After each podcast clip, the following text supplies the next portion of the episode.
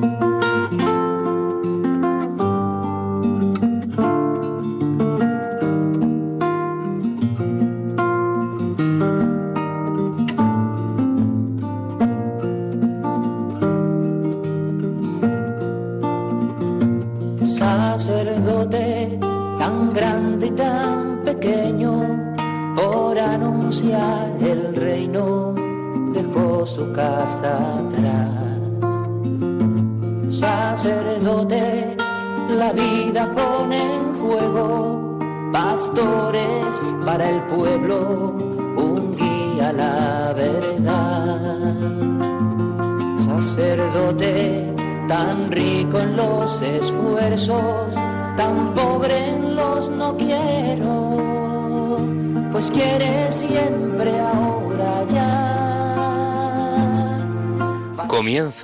Radio María, Sacerdotes de Dios, Servidores de los Hombres dirigido por el padre Miguel Ángel Arribas. En sus manos da el pan de vida, pastor con el buen pastor, al pie de la cruz, con el que está en cruz, lámpara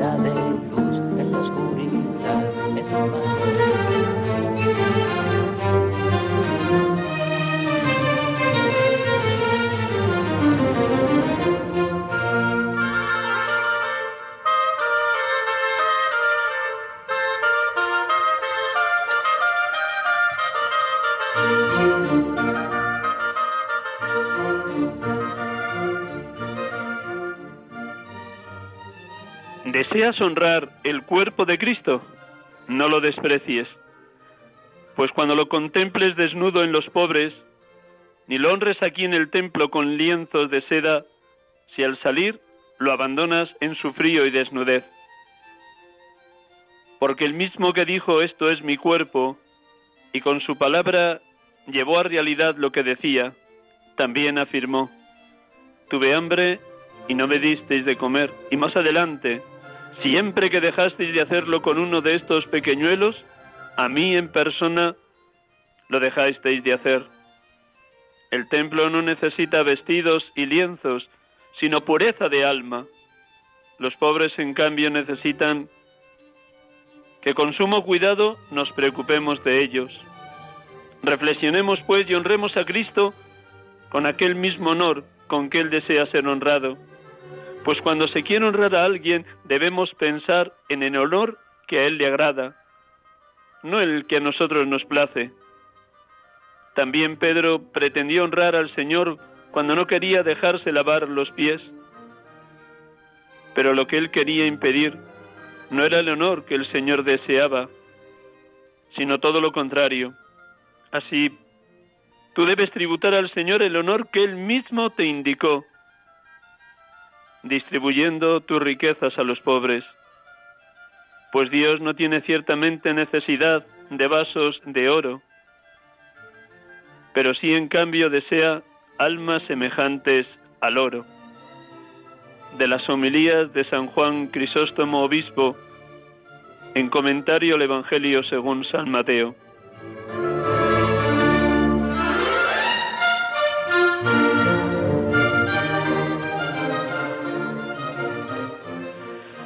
Buenas tardes, hermanos y amigos de Radio María.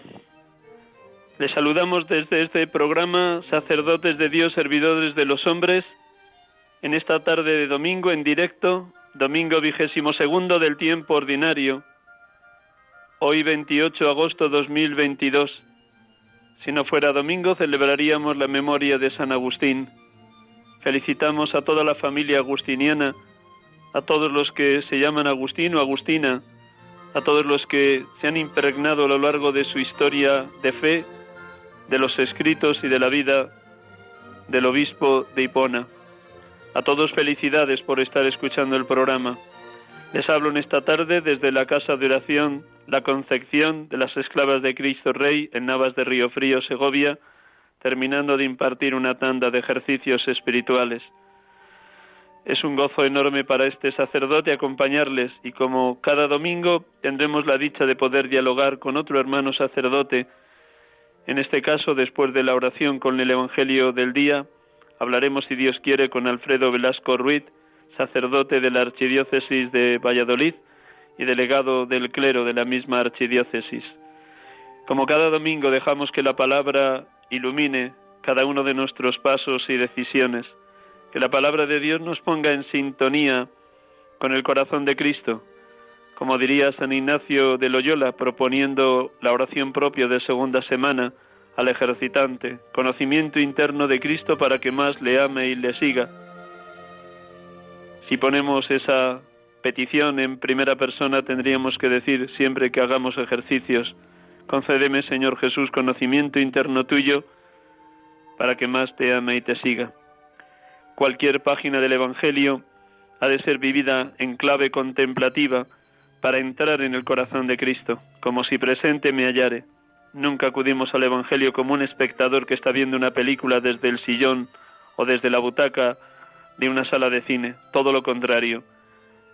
Cada contemplación de una escena evangélica nos pide adentrarnos en el corazón de Jesús, adquirir la mente de Cristo, sentir con los sentimientos de Cristo, para vivir en consecuencia con el obrar de Cristo, con las manos de Cristo, con el servicio que Él prestó a los suyos, a las multitudes a las que hablaba, a las multitudes a las que alimentó con los panes y los peces, o a tantos y tantos que Él curaba en los caminos de Galilea, Samaria y Judea. Pues como cada domingo proclamamos el Evangelio de este domingo vigésimo segundo del tiempo ordinario, con dos claves que nos va a dar el Evangelio, como ustedes habrán escuchado si han asistido a la Eucaristía ayer por la tarde o esta mañana, humildad y gratuidad. Son el resumen, la síntesis, la expresión de las dos parábolas que vamos a escuchar en un instante. Hacemos un momento de oración, nos recogemos interiormente y permitimos que la palabra, una vez más, nos hable con toda nitidez.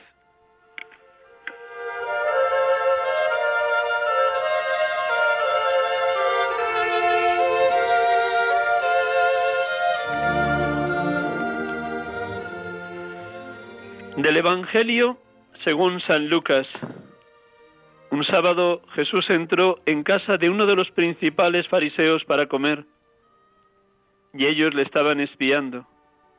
Notando que los convidados escogían los primeros puestos, les decía una parábola.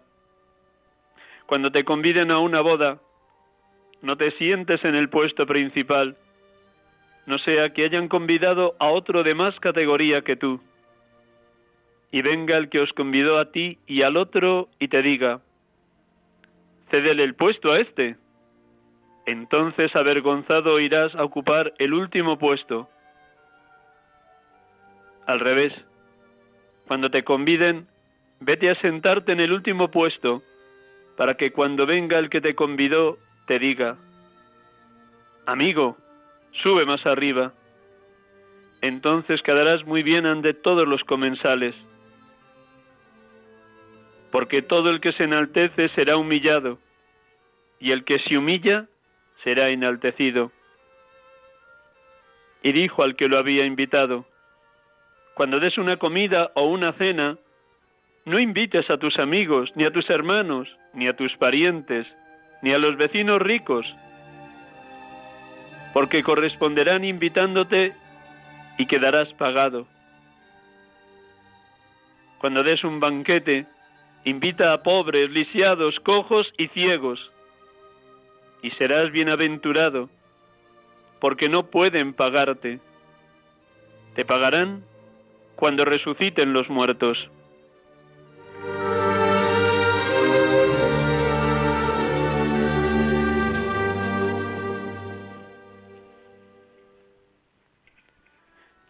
Bendito seas, Padre porque en el misterio de la encarnación de tu Hijo nos enseñes el camino de la verdadera humildad.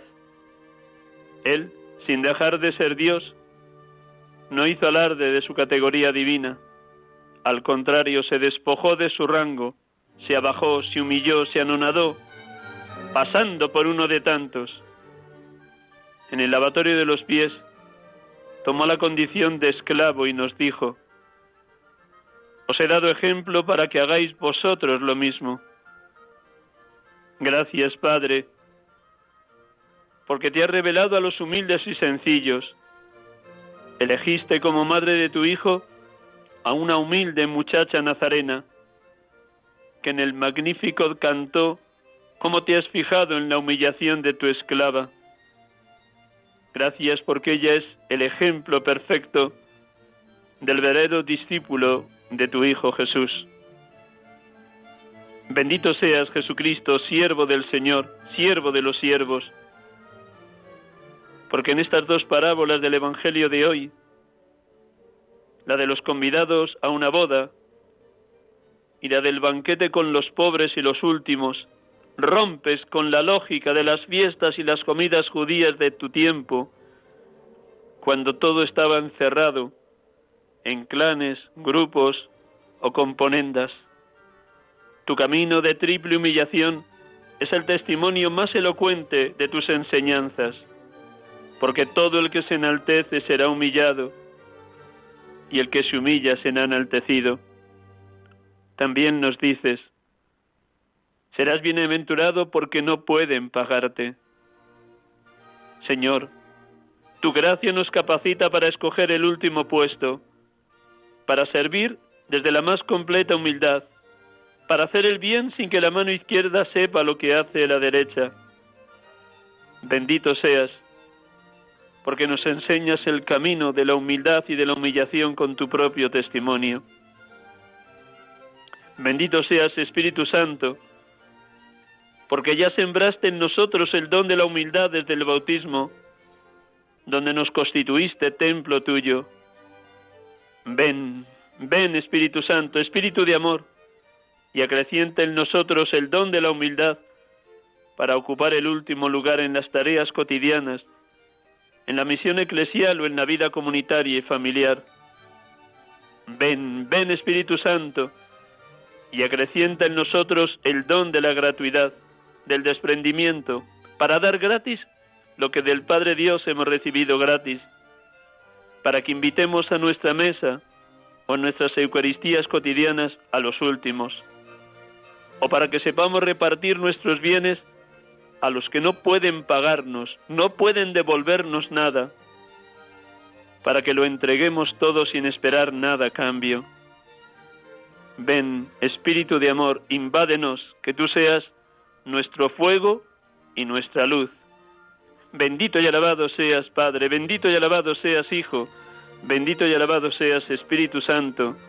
Oh Dios Trinidad, oh Dios misterio de amor, tomadnos posesión por completo, que seamos una maravillosa morada vuestra. Adorado seas, Dios amor, Dios Trinidad.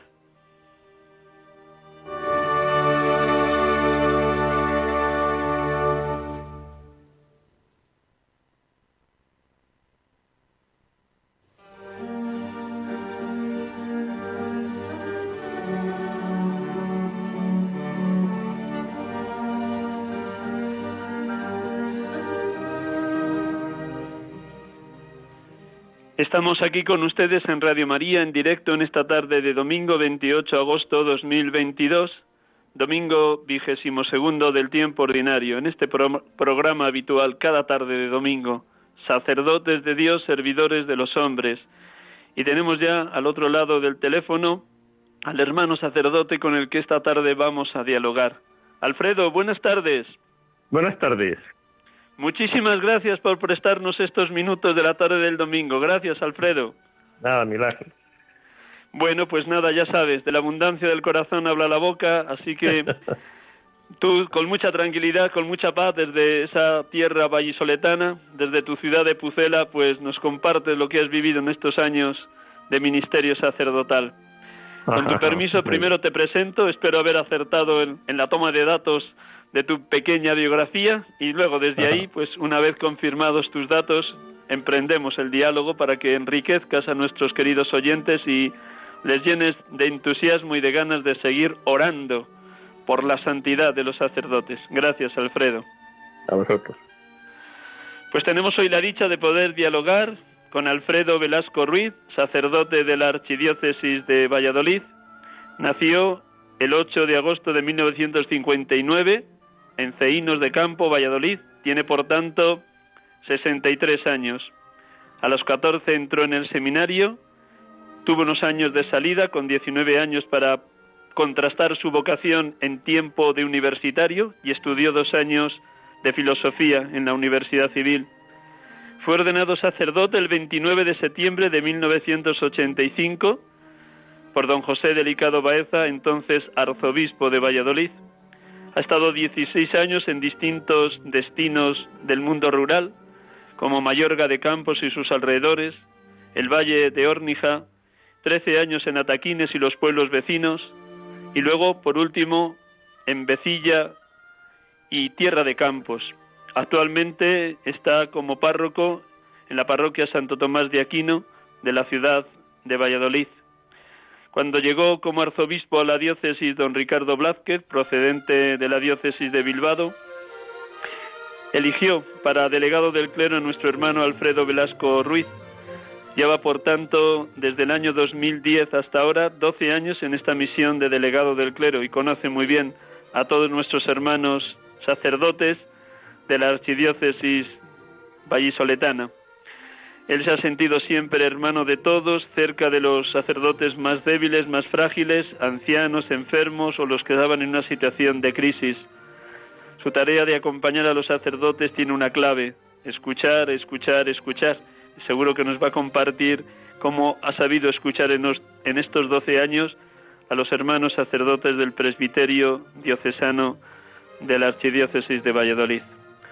Pues nada, espero haber acertado en todo. ¿Es así, Alfredo? Bueno, me ordené en el 84, no en el 85. Ah, 84, muy bien. Pues sí. nada. Y después mm, eh, no fueron los 12 años de delegado, sino 10, porque fue en el 12 cuando... Ah, sí. Muy bien, pues 10 años. Pero vamos, de los demás... Has acertado, Pues sí. Muy bien, muy bien. Pues nada, estupendísimo. Gracias, Alfredo. No. Bien, la primera pregunta siempre al inicio de, de este diálogo con el hermano que cada domingo entrevisto es, bueno, que nos cuentes, que nos compartas con el corazón abierto qué momento humano y espiritual estás viviendo como sacerdote. 37, 30, bueno, vas a cumplir próximamente 38 años como Sí. presbítero. ¿Qué momento estás viviendo, Alfredo? Bueno, pues 38 años, ¿cómo pasa tan rápido eh, la vida, no? Uno parece que, que no se da cuenta hasta que no se para uno a pensar y dice 38 años, ¿no? Pues de agradecimiento, ¿no? De agradecimiento a Dios por esta llamada que me hizo al sacerdocio sin merecerlo. Eh, Y en el Evangelio, como habéis hablado y tal, ¿no? Eh, cuando nos acercamos a comulgar que decimos, Señor, no soy digno de que entres en mi casa, a pesar de ser pecadores, el Señor nos sigue invitando, ¿no? Pues de- agradecido al Señor por esa invitación que me hizo a ser seguidor suyo y ser pastor de los hermanos. Recuérdanos tus primeros años en, en Mayorga de Campos, en Ataquines. ¿Qué, qué te enseñó el Señor en esos años en el mundo rural? ¿Qué, qué grato recuerdo guardas y tienes? Pues mira, del mundo rural, mm, sobre todo lo que más mm, grato recuerdo es la cercanía. Es el entrar en las casas como si fuera la propia. El que la gente te abría la vida, te abría la casa, eres uno más. Eh, eso es lo que más me he llevado del mundo rural, ¿no? En ese sentido. Después también un poco eh, lo que es la pobreza, eh, que a veces decimos en el mundo rural, que ahora que se está poniendo tan de moda, que dicen el ecologismo y tal, es la pobreza. No es la pobreza tanto monetaria, sino la pobreza de que no hay gente, se cierran las escuelas, no hay autobuses, la gente no puede desplazarse, se merman los derechos, etcétera, ¿no? Entonces, ahí es donde descubrí esa presencia de Dios que te llama en el mundo rural, sobre todo en las personas mayores, ¿no? En ese sentido. Dirías entonces aquello que, que dice la Madre Teresa de Calcuta, la peor enfermedad de Occidente es la soledad, las personas que no se sienten queridas por nadie. ¿Has podido palpar eso de tantos ancianos solos en los pueblos? Sí, sí, eso sí. Y bueno, y yo todavía cuando estuve en, los pueblos había mucha gente. Es decir, yo me acuerdo, por ejemplo, en Ataquines, eh, por ser el pueblo mayor que había, ¿no? Eh, yo cuando llegué había 1.125 personas. A día de hoy, después de 20 años, solo hay casi 600.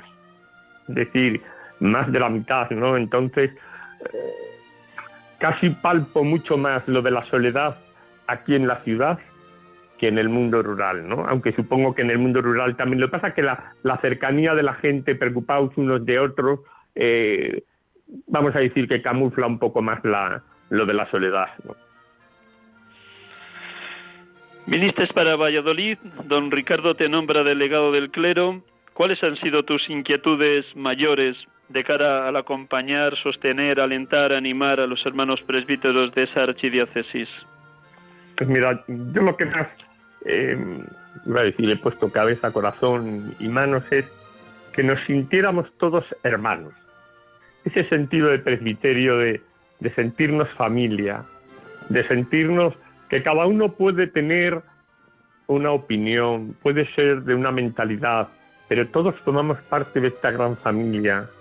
Entonces, eh, el aceptarnos como somos, el aceptar que tú puedes tener una mentalidad, una opinión, eh, puedes tener de una ideología, etcétera, pero eres hermano y por lo tanto te acepto, te quiero, trabajamos juntos, aunque seamos diferentes, trabajamos juntos. Entonces, yo por ahí siempre he querido no ir cuando me reúno con los sacerdotes, con compañeros, ¿no?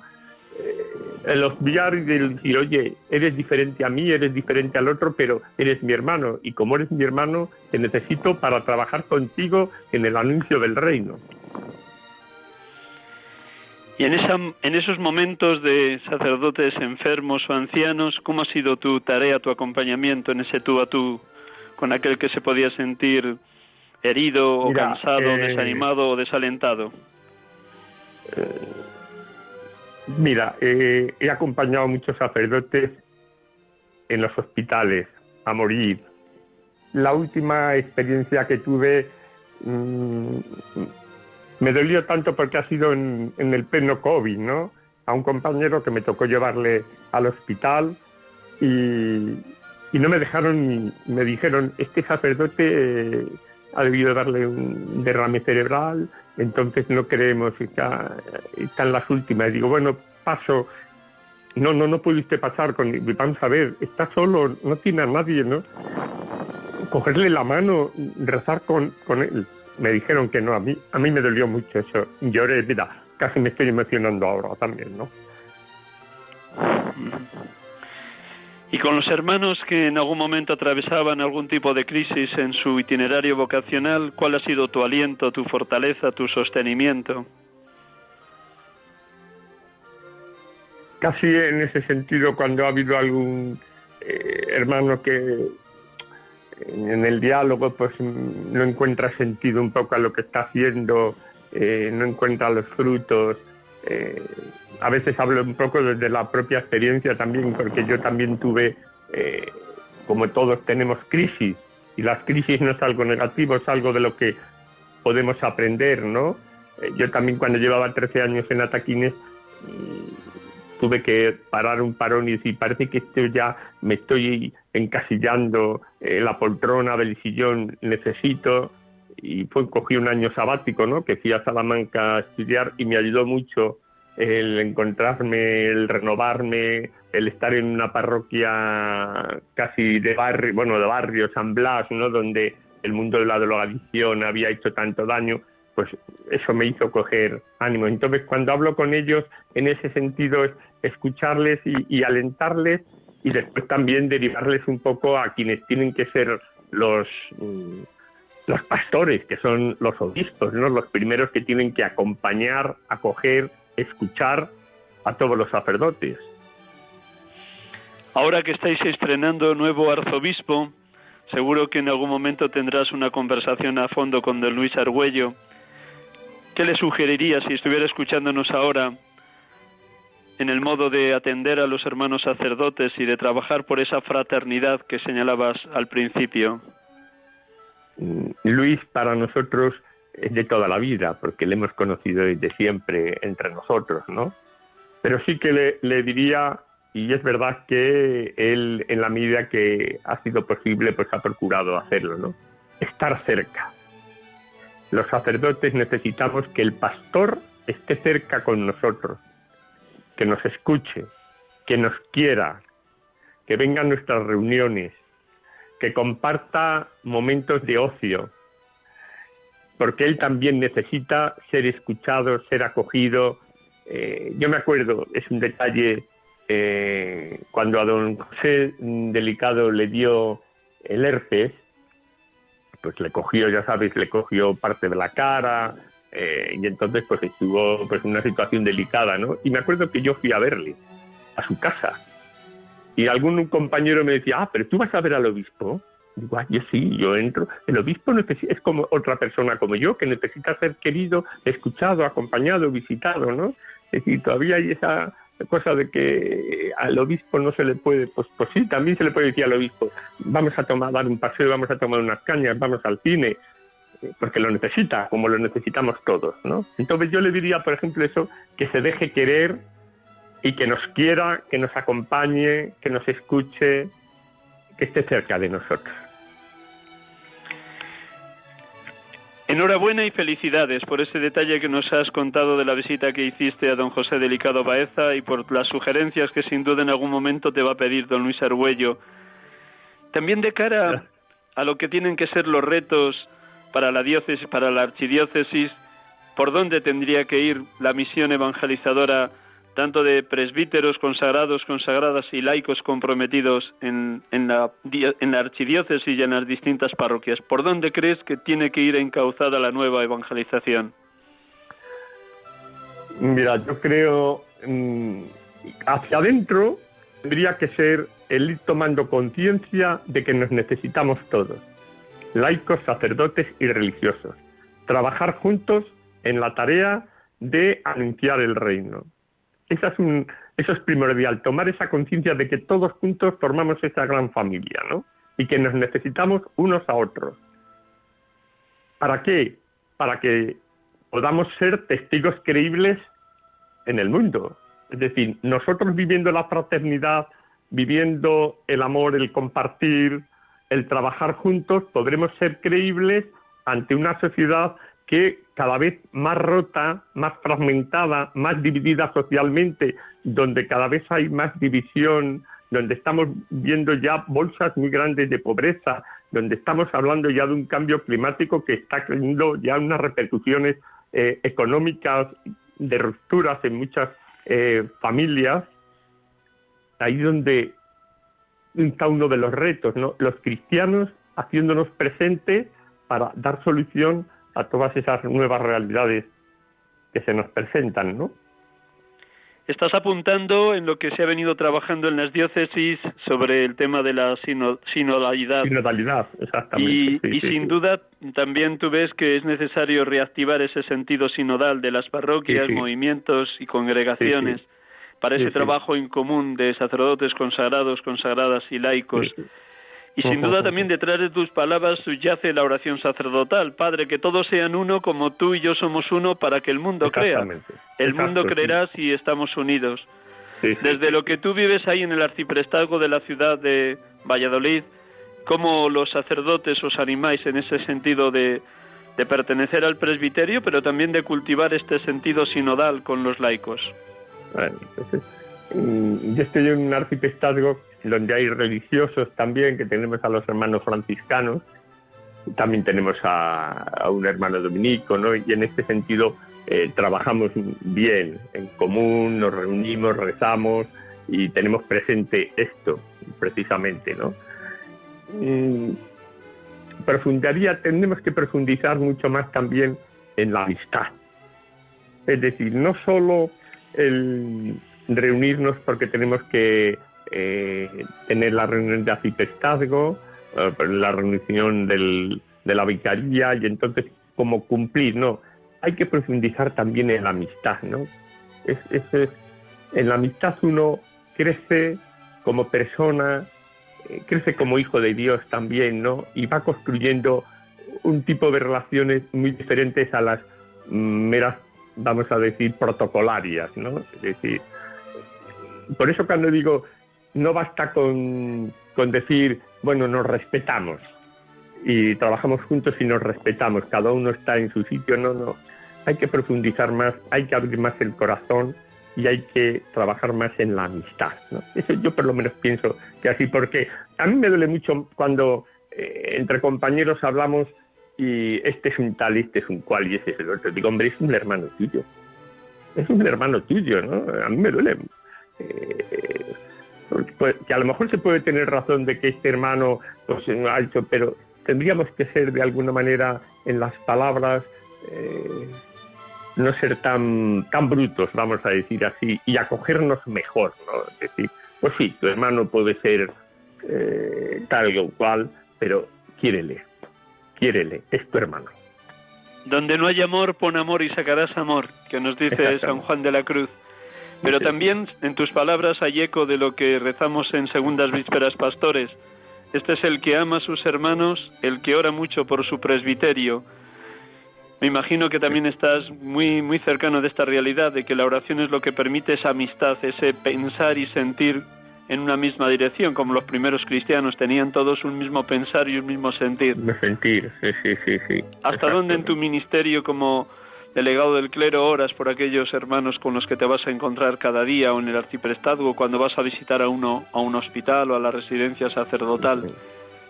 Mira, todos los días, todos los días felicitamos a todos los sacerdotes que cumplen diariamente. Es decir, tenemos y entonces se comunica a todos los sacerdotes de la diócesis, hoy es el cumpleaños de fulanito, en ese sentido, ¿no? Para que todos tengamos presente en nuestra oración a ese hermano. Eso es muy importante, ¿no? Algunos dicen, eh, yo no lo conozco, es igual. Aunque no lo conozcas, reza por él. Tenle presente en tu oración, en el momento de la Eucaristía. Incluso muchas veces yo también, en el momento de la Eucaristía, eh, a la propia comunidad que nos reunimos para celebrar, dice, hoy vamos a, orar por este hermano nuestro que cumple años o que ha fallecido un sacerdote, aunque no lo conozcan, pero que se sientan en ese sentido implicados, ¿no? Seguro que también en tu ministerio ha sido importante acompañar a sacerdotes en el momento que ha fallecido su padre o su madre y que ese acompañamiento ha sido un soporte, un sostén, un aliento para el hermano sacerdote que, ha perdido a sus padres. ¿Cómo ha sido tu presencia en los funerales o en los sanatorios cuando ha fallecido el padre o la madre de algún sacerdote? Bueno, pues mira, eh, en algunos me ha tocado hasta presidir. El propio hermano sacerdote me ha dicho, ya Alfredo, si no te importa, eh, preside tú, ¿no? En ese sentido, por la emoción o porque no se siente en ese momento eh, con fuerza, ¿no? Pues me ha tocado a mí, sobre todo en aquellos sacerdotes por los que he tenido eh, pues una especial amistad, ¿no? En ese sentido, ¿no? Mm, yo siempre es cuando celebro, estoy a todos los, vamos a decir, a, todos los funerales de, si podemos, de los padres y de las madres, ¿no? Sobre todo, precisamente porque han sido ellos los que más que nunca que todos han iniciado, nos han iniciado en este seguimiento, ¿no? Con su estilo de vida, ¿no? Entonces es muy importante cuando muere el padre o la madre un sacerdote que todos acompañemos también, ¿no? Igual que es muy importante, y esto lo digo, y lo digo a lo mejor también con un poco de, de dolor, no de acritud, pero sí cuando muere un sacerdote, aunque bueno, pues si ya tenía 93 años y algunos no conocen, el no encontrarnos en el, eh, en el momento de celebrar el funeral, eso es triste, ¿no? Y los mayores no lo dicen, me lo dicen a mí mucho. ¿Cuántos jóvenes había? Qué pocos. Solo éramos tantos. No es tanto la cantidad, sino, aunque yo no le conozca, aunque no haya hablado nunca con él, pero es miembro de mi familia. Es que tenemos que tomar en cuenta que la familia no es solo la familia carnal, hemos encontrado ya otra familia que nos ha recibido, ¿no? Aparte de la gran familia de los hijos de Dios y todo, ¿no? Pero el presbiterio es nuestra familia. Entonces, cuando muere un sacerdote, lo lógico es que todos nos hiciéramos presentes. Siempre que podamos, claro, en ese sentido. Tocas un tema que siempre es doloroso en todas las diócesis y archidiócesis, y es cómo reparten su tiempo los sacerdotes jóvenes. Sin duda vienen al ministerio entusiasmados por la ordenación y por los primeros destinos pastorales y muchos de ellos bien formados tanto a nivel civil con carreras y con ganas de pastorear, pero tal vez no sé hasta dónde hay también tu diócesis pueden pueden pecar los hermanos más jóvenes de un cierto individualismo. ¿Tú detectas que eso es un peligro hoy en el clero joven? Bueno, eh, el clero joven es igual que la juventud joven. Es decir, hay parte de la juventud que es generosa, que es entregada, eh, que no se deja manipular, que está cercana y hay otro otra juventud pues que no, no en este sentido. Nuestros jóvenes sacerdotes son como toda esa juventud, ¿no? Por eso es muy importante el acompañamiento. Es muy importante sobre todo por parte del obispo estar cercano, acompañarle sobre todo en estos primeros años, ¿no? Para que eh, esa explosión, siempre para estar cerca del pueblo, eh, acompañar al pueblo, perder tiempo, vamos a decir, perder tiempo con el pueblo, escuchar con los enfermos, con los niños, con, con la gente. Pero sí, sí que es verdad que este problema lo tienen todas las diócesis. Cuando nos reunimos los delegados del clero eh, de Castilla y León, pues hablamos y cuando en las jornadas también sale este problema, ¿no? Eh, del clero joven, sí. Sí, cada, cada persona es hijo de su tiempo y como tú decías, exactamente, mm, pues mucha de la juventud de hoy, pues mm, con cosas maravillosas sin duda y con una generosidad desbordante, pero también en, en, numerosos casos los jóvenes pueden pecar de, de, demasiado individualistas, también porque la propia sociedad fomenta ese individualismo de estar cada uno a su aire y sin duda lo que de no participar de, de las reuniones del arcipestazgo etcétera. Sí sí sí es así sí. Por tanto si algún hermano sacerdote joven nos está escuchando le animarías a que sea muy humilde para saber estar junto a todos los demás hermanos sacerdotes. Piense como piense y sea como sea, que decías al inicio, que no se trata de hacerlo a mi medida. Exactamente, sí, sí, sí. Pero por eso que la humildad no es apocamiento, ahí aguantar, no, no, eso eso no es la humildad que Jesús nos ha ofrecido. La humildad es aceptar al otro tal como es, es tu hermano. Entonces también de tu hermano puedes, el hermano te puede enseñar y tú puedes enseñar al hermano. Yo siempre digo, si tú no vas a la reunión, nos falta algo. Eres parte de mi familia. Si tú no vas, no podemos crecer porque tú no estás. Hermosas palabras, Alfredo. De verdad que gracias. Además de ser delegado del clero, pues toda la vida has podido compatibilizar estos diez años de delegado del clero con ser párroco en distintas parroquias de la, ciudad de Valladolid. Ahora mismo estás en la parroquia de Santo Tomás de Aquino. Escríbenos un poquito la realidad del barrio donde está enclavada esta parroquia y qué es lo que en este momento, desde tu misión de pastor como párroco, puedes ir desarrollando en esa parroquia. Bueno, antes de estar en esta parroquia estuve en otra parroquia de barrio de Valladolid, ¿no? Que fue que era en las Delicias, porque aquí en dulce Valladolid nombre de María, ¿no? Sí, en el dulce nombre de María, sí. Allí, eh, bueno, pues con otros dos sacerdotes eh, iniciamos el vivir en comunidad y con una labor muy bonita con los emigrantes, hicimos un comedor para la gente de la calle que luego lo continuaron nuestros hermanos los paules, ¿no? En ese sentido. Ahora estoy en un barrio eh, que es mm, el Paseo Zorrilla. Es un barrio que la gente dice, bueno, el Paseo Zorrilla es un barrio de ricos. Bueno, es gente, vamos a decir, trabajadora acomodada, de clase media, así, gente que ha trabajado y después de muchos años, pues, oye, tiene su casa, su piso y tal, pero tenemos también muchos emigrantes, es decir, el barrio que tenemos aquí, barrio que se llama el barrio La Farola, eh, cogemos, pues hay muchos emigrantes, ¿no? Y de eso lo estamos notando en, en los servicios de Cáritas cuando vienen la gente, ¿no? Es un barrio envejecido, eso sí, aunque tenemos aquí un colegio de los hermanos maristas, ¿no? Lo que pasa es que ya sabes, en los colegios te vienen de todos los sitios, pero el barrio en sí tiene pocos niños, ¿no? Lo notamos en las eh, catequesis pues de haber tenido esta parroquia, eh, tener 60 chicos de comunión y tal, es verdad que te venían de todos los lados.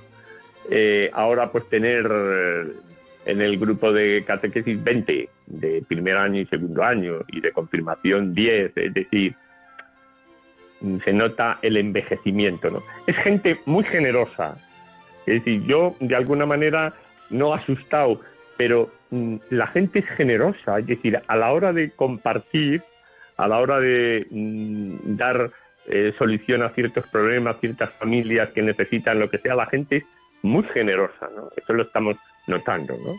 Y después la gente también es muy participativa, estamos queriendo un poco eh, con esto del sínodo, pues mm, poner lo que significa un consejo, eh, que la gente se involucre y la gente está pues ilusionada en este sentido, ¿no? Es decir, a ver si podemos pues, poner un consejo, aunque hay ya el consejo económico, pero el consejo parroquial, el que teníamos antiguamente, pues prácticamente era un consejo de, de escuchar y de ver a ver qué tenemos que hacer de obras y tal.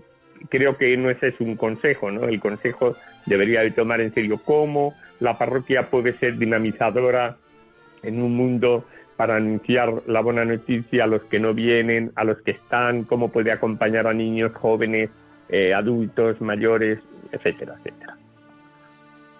De los grupos más activos que se están ahora moviendo dentro de la parroquia, ¿cuáles destacarías? ¿Cómo es tu acompañamiento? ¿Qué es lo que te solicitan tanto a nivel grupal como a nivel personal?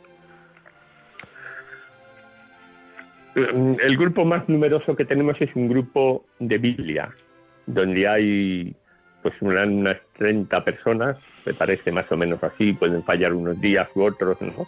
Llevan muchos años eh, reflexionando sobre la Biblia, ¿no? Y ese sería el grupo más numeroso en ese sentido. Después tenemos el grupo de los catequistas, ¿no? que, que ha perdido mucho precisamente porque era un grupo muy amplio de jóvenes lo que pasa es que los jóvenes ya empezaron a estudiar, se marchan a Madrid, se marchan a Salamanca y entonces pues es lo que pasa muchas veces con el mundo de los jóvenes, ¿no? Aunque tenemos también eh, algún joven en ese sentido como catequista, ¿no? Después tenemos el grupo de vida ascendente que se mermó mucho por lo del COVID, ¿no? Es decir, aunque en esta parroquia eh, la gente viene, algunos ya están sin mascarillas, otros con mascarillas y tal, ¿no? Pero mm, la gente mayor eh, tuvo mucho miedo, entonces el grupo de vida ascendente eh, mermó muchísimo, ¿no? En ese sentido. Aparte de que han fallecido muchísimos en la parroquia, ¿eh? Esto nos hemos dado cuenta cuando nos llegan los papeles del hospital, eh, la cantidad de hermanos, porque hay algunos que vienen y luego nos enteramos porque celebran aquí el funeral, ¿no? Porque esto no es como en los pueblos, ya sabes que en los pueblos pues se celebra el funeral y después se le entierra. Aquí en las ciudades eh, ya se le lleva directamente del tanatorio, supongo como en Madrid, directamente al, al, al, tanatorio, se le entierra y después en la parroquia pues celebran un funeral en las misas que haya de la comunidad, ¿no? En ese sentido. Entonces, eh, fallecieron muchísimos, ¿no? Así. Después tenemos el de la Pastoral de la Salud, donde hay un grupo también numeroso, donde se reparte un poco pues, para llevar consuelo y la comunión sobre todo el domingo, después de la celebración de la Eucaristía, pues para llevarlo a los que están en casa, a los enfermos, etcétera. Sí, sí. Y en ese trabajo de reactivar lo que es el Consejo Pastoral señalabas algo muy importante, que no tiene que ser solo para decidir las obras o la economía, sino sobre todo para que sea un grupo que reactiva eh, toda la el sentido parroquial y el sentido de comunidad. Mm, en tu corazón de pastor de esta parroquia de Santo Tomás de Aquino hay ese vigor o ese entusiasmo de lograr que la parroquia sea una verdadera familia, una verdadera comunidad de hermanos. Sí, sí, así es, ¿no? Que la gente, la gente eh, te lo agradece y dice, cuando vengo aquí es una parroquia que además no tengo columnas. es decir, no se me esconde la gente en las celebraciones. Tienes a todos, les ves y todos se ven entre ellos, ¿no? Entonces, eh, la gente cuando entra dice, me siento a gusto, eh, mm, habla con el otro, se conocen, a medida que eso dice, es que da gusto porque nos vemos por la calle y hola, es decir, ese sentido de, comunidad, de sentirme parroquia, y eso, eso es algo que, modestia aparte, creo que lo vamos logrando siempre por todas las parroquias por donde lo he, pasado, ¿no? Cuando me llegan y me dicen, es que eh, trabajaste esto, nos hiciste sentir familia, parroquia, eh, como algo nuestro, ¿no? Eso es muy importante. Gloria a Dios y que no dejes de fomentar ese sentido comunitario porque es lo que da pie a que la gente que aparece por así espontáneamente o muy de tanto en tanto pueda vivir la parroquia como su propia casa, como su propia familia y ciertamente hoy en este mundo tan secularizado que nos toca vivir, que los cristianos tengan una seña de identidad, no solo como hijos de Dios, que es lo más importante, como decías antes, sino que también se sientan familia dentro de, de la Iglesia en lo concreto que es una vida parroquial. Mm, me imagino que para los años que llevas de ministerio sacerdotal siempre tu reto será, algo has apuntado, el cómo llegar a los jóvenes, el cómo lograr que haya un cierto mantenimiento, una cierta continuidad. ¿Cómo te sientes llamado, interpelado para, para dinamizar ese, ese sector de la vida de la parroquia que es el mundo joven?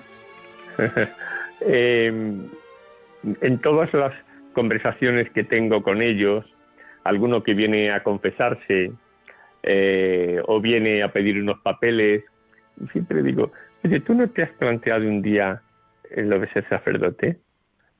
Algunos te dicen que no, otros te dicen, bueno, y a algunos les digo, bueno, mm, porras más altas han caído, ¿eh? es decir, que Dios insiste mucho, así que aunque tú digas que no, de hecho, ha sido muy curioso.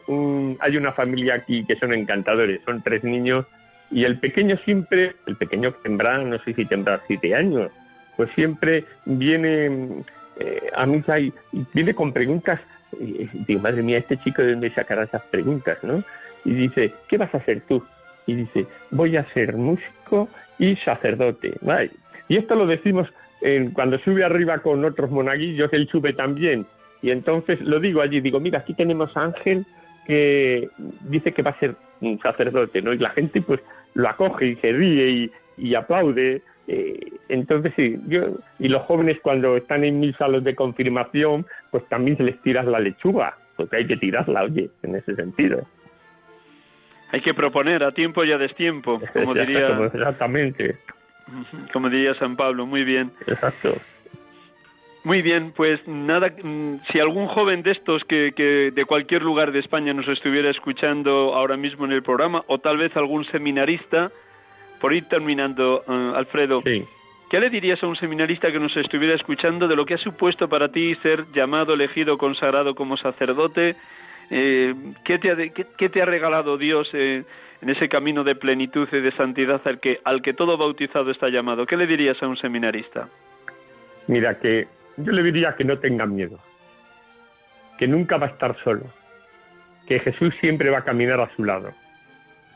Es la mejor noticia estar enamorado del Señor, de su proyecto de vida, eso le va a llenar para siempre y que no tenga miedo ante las dificultades y los contratiempos que se va a encontrar en su vida, porque nunca estará solo, porque siempre estará el Señor junto a él.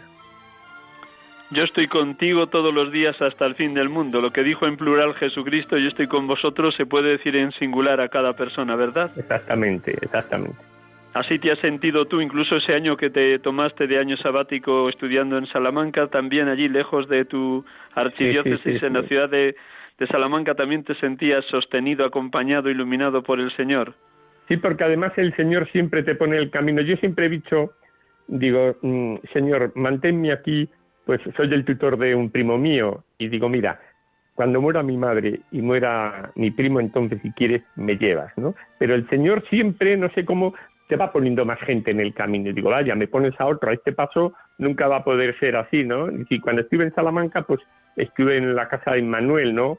Eh, con personas que tenían el SIDA y tal, ¿no? Es decir, siempre el Señor te pone eh, personas. Eh, me acuerdo cuando me tomé el año sabático eh, con 19 años que salí del seminario, el 18, 19, y me fui a Andorra a trabajar, a plantearme, tenía una chica, vamos a decir, eh, novia y tal, y el Señor me pone allí en Andorra, que eran gente, la mayoría separados, divorciados, eh, mujeres maltratadas, y el Señor me lo pone allí siempre, ¿no? Que eso es lo que hizo que volviera, ¿no? Es decir, toda ese, el Señor sabe, es decir, el Señor cuando se le mete algo en la cabeza, es duro, ¿eh? te dice, no, tú bate por aquí, por aquí, por aquí, ya me encargaré yo de ponerte y de avisarte para ver qué es lo que tienes que hacer. El señor es tozudo, diríamos, es persistente, insistente cuando llama a alguien. Sí, sí, sí, sí, Muy bien. La última pregunta, Alfredo, y gracias por todo lo que nos ha regalado como testimonio de vida en esta tarde. Ya que estamos en Radio María, sí me gustaría que también compartieras con los oyentes qué ha supuesto en tu vida el amor y la devoción a la Virgen María, cómo se ha consolidado tu espiritualidad sacerdotal a través de la Madre, qué has ido aprendiendo de ella, cómo acudes a ella, qué advocación de las distintas de tu pueblo natal o de la ciudad de Valladolid te han servido como orientación, como guía, como aliciente. Mira, yo me acuerdo cuando era un poco más joven, parece un eh, infantilismo, ¿no? Pero me acuerdo que tenía, mm, hacía cartas a la Virgen cuando era pequeño y se las guardaba debajo de, eh, teníamos ahí en la solana eh, una figurita de la Virgen y, se las ponía debajo, ¿no? Cartas a la Virgen, ¿no? Eh, allí la figura de María es, haced lo que Él os diga. Es decir, siempre María ha sido para mí en ese referente de la, de decir, haced lo que Él os diga y que guardaba todas esas cosas en su corazón.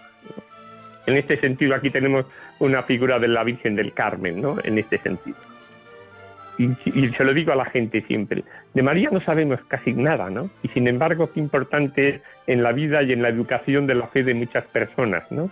Porque María es como, ves, que nos lleva a Jesús, es como la abuela que lleva al niño a la iglesia o la mamá que lleva al niño a la iglesia. ¿Ves? María nos acerca a Jesús. Y si no entendemos muchas veces de lo que Jesús nos dice, guardémoslo en el corazón como María.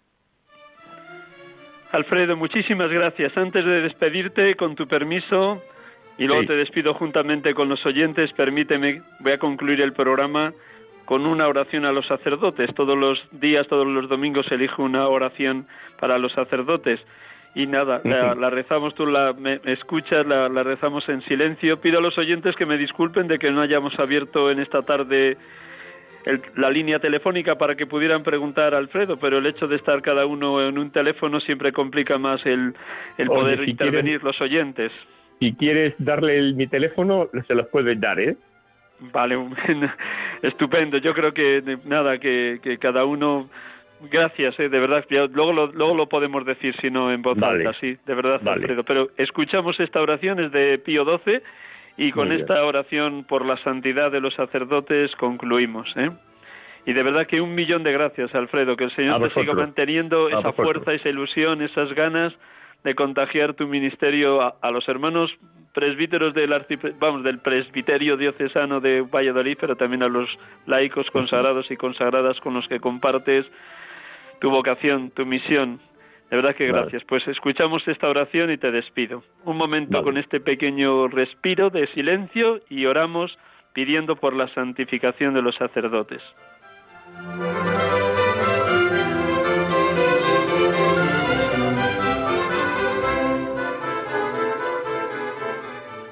Oh Jesús, pontífice eterno, buen pastor, fuente de vida, que por singular generosidad de tu dulcísimo corazón nos has dado nuestros sacerdotes para que podamos cumplir plenamente los designios de santificación que tu gracia inspira en nuestras almas. Te suplicamos, ven y ayúdalos con tu asistente misericordiosa. Sé en ellos, oh Jesús, fe viva en sus obras, esperanza inquebrantable en las pruebas, caridad ardiente en sus propósitos. Que tu palabra, rayo de eterna sabiduría, sea por la constante meditación el alimento diario de su vida interior, que el ejemplo de tu vida y pasión se renueve en su conducta y en sus sufrimientos, para enseñanza nuestra y alivio y sostén de nuestras penas. Concédeles, oh Jesús, desprendimiento de todo interés terreno y que sólo busquen tu mayor gloria. Concédeles ser fieles a sus obligaciones por pura conciencia hasta el postrer aliento, y cuando con la muerte del cuerpo entreguen en tus manos la tarea bien cumplida, dales, oh buen Jesús, tú que fuiste su maestro en la tierra, la recompensa eterna, la corona de justicia en el esplendor de los santos. Amén.